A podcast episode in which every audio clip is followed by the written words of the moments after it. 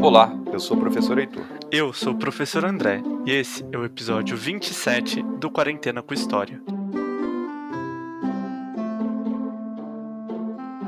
Parabéns, André! Obrigado, Heitor, mas por que, que você está me parabenizando? Porque você acabou de ser eleito por mim como o melhor podcaster do mundo. Uau! Muito obrigado. E quem mais votou nessa sua eleição? Como assim? Quem mais votou? Eu mesmo. E eu tava concorrendo com quem? Você estava concorrendo com uma outra pessoa que eu acho muito boa também. E quem é essa pessoa? Eu mesmo. E você ganhou. Sei, tá bom. tá tudo bem, Heitor? Você quer uma água? Não, André, tá tudo bem. Tudo bem. Não tô te entendendo, Heitor. Você tá meio estranho. Poxa, André, eu falei que você foi eleito por mim o melhor podcaster. Eu ouvi, Heitor, e agradeci. Muito obrigado, de verdade. De nada.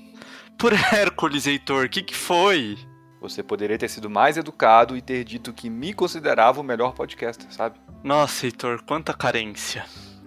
Você é o melhor podcaster que eu conheço, e eu não tô brincando. Ah, para. Obrigado. Você, Heitor, tem uma voz marcante. Posso que os nossos ouvintes sentem aquela alegria quando ouvem você falar: Olá, eu sou o professor Heitor. O Pato Donald também tem uma voz marcante, André. E não é nada, os nossos ouvintes só querem saber de ouvir você. Mas, Heitor, essa eleição que você fez não tem muita validade, não é mesmo? Ora, por que não? Porque só você votou. E daí? Meu voto é importante. Como e daí? Você não tem como saber o que as outras pessoas acham se só você votou. Ah, tudo bem, vai, verdade. Uma eleição pressupõe uma participação ampla da população, ou, no nosso caso, uma ampla participação dos nossos ouvintes. Você tem razão, André, mas como sempre eu fiquei com uma dúvida aqui. Como você sabe, eu sou um cara muito estudioso. Aham, sei. Hum. Então, eu vi que no Brasil, a partir de 1822, com a independência, passou a ter eleições. Claro que não elegia o imperador, mas os deputados e senadores eram escolhidos pela população. Ou melhor, por uma pequena parcela da população. Apenas 1,5% dessa população tinha direito ao voto durante o período da monarquia. Daí vem minha dúvida: o Brasil era uma democracia? Ora, a resposta está nos dados que você mesmo trouxe. Como pode ser uma democracia ou uma monarquia parlamentar, como na Inglaterra, se apenas 1,5% da população votava? Então não era uma democracia como a gente entende hoje, né? Beleza. Mas a partir de 1889, com a proclamação da República, isso deveria ter mudado, não é mesmo? Deveria, mas não mudou. No período da Primeira República, entre 1889 e 1930, apenas homens alfabetizados maiores de 21 anos poderiam votar. Mulheres e analfabetos estavam excluídos do processo eleitoral.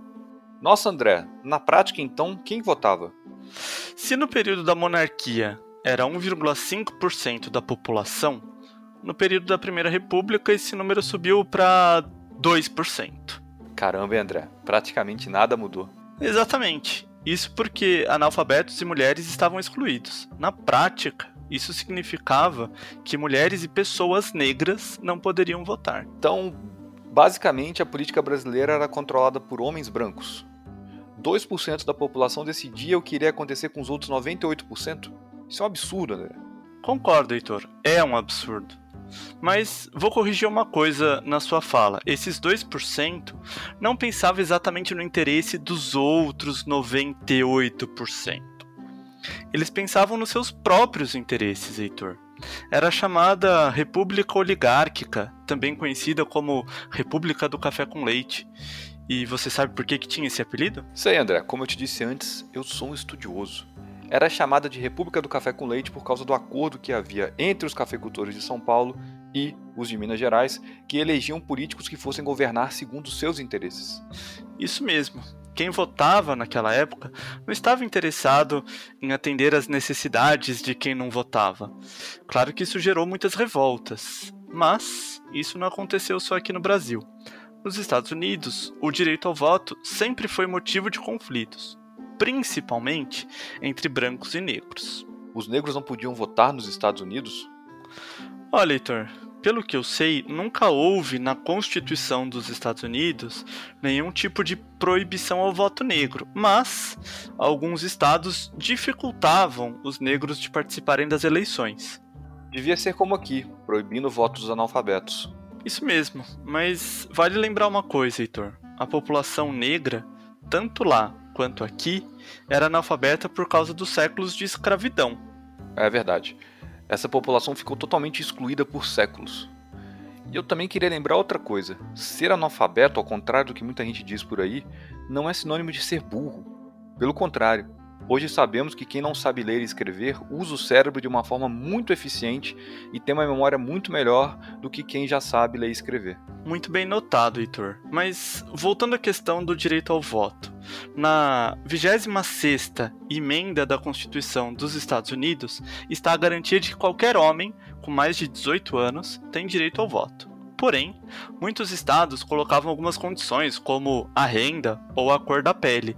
Foi apenas em 1965 que o Congresso norte-americano aprovou a lei que ficou conhecida como Voting Rights, que procurava garantir que a 26ª emenda fosse cumprida. Nossa, André, e nesse momento os Estados Unidos estavam mergulhados numa série de manifestações pelos direitos civis. Martin Luther King, os Panteras Negras, depois Malcolm X, Angela Davis. Isso mesmo. Os Panteras Negras, grupo do qual a própria Angela Davis fez parte, foi considerado ilegal durante um período. E o símbolo de protesto criado por esse grupo é reproduzido em larga escala hoje. É aquele braço levantado com a mão fechada. André, eu estava acompanhando as eleições para presidente nos Estados Unidos e vi alguns dados interessantes sobre isso que estamos conversando. Quais dados, Heitor? Olha, em todos os estados, mesmo naqueles que o Trump venceu, o voto dos negros foi em peso para o Biden, cerca de 80%. Isso é muito significativo. Eu li algumas reportagens que destacavam justamente isso que você acabou de mostrar. Quem decidiu as eleições nos Estados Unidos foram os negros. Impressionante. Isso nos mostra que mudanças estruturais demoram muito tempo para acontecer. Sim, essa mudança já vem acontecendo há algum tempo. Não se esqueça que o Obama foi o primeiro presidente negro dos Estados Unidos. E a Hillary perdeu para o Trump em 2016 justamente porque não conseguiu atrair esse voto negro. Agora, em 2020, o Biden, que foi o vice do Obama, chamou a Kamala Harris justamente para mover o eleitorado negro. E olha que lá a população de negros é cerca de 13%. Aqui no Brasil, como já mencionamos, a maioria da população é afrodescendente. Você quer mudar aqui? Nunca elegemos um presidente negro? Já mudei. E nunca elegemos um presidente negro, não é mesmo? Tivemos Nilo Peçanha, mas ele não foi eleito, era o vice do Afonso Pena que morreu. Já nos Estados Unidos, eu li alguns relatos de pessoas negras que não conseguiram conter as lágrimas ao ver a Kamala Harris falar. É como se essas pessoas se vissem na vice-presidente eleita. Pode crer, André. Ter um presidente negro, ou agora uma vice-presidente negra, mostra para essa população onde eles podem chegar. Com isso, aos poucos, o preconceito vai sendo vencido. Não é uma luta fácil, mas parece que estamos conquistando alguns bons resultados, pelo menos em algum lugar do mundo. Espero que você esteja certo, Heitor, e que essas mudanças possam chegar aqui no Brasil.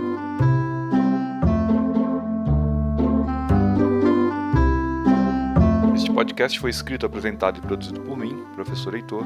E por mim, professor André. A revisão do roteiro foi feita pela professora Mariane. E pela professora Maíra. A edição de som é da Tatiana Boldaquian. Obrigado a todas e a todos que ouviram até aqui.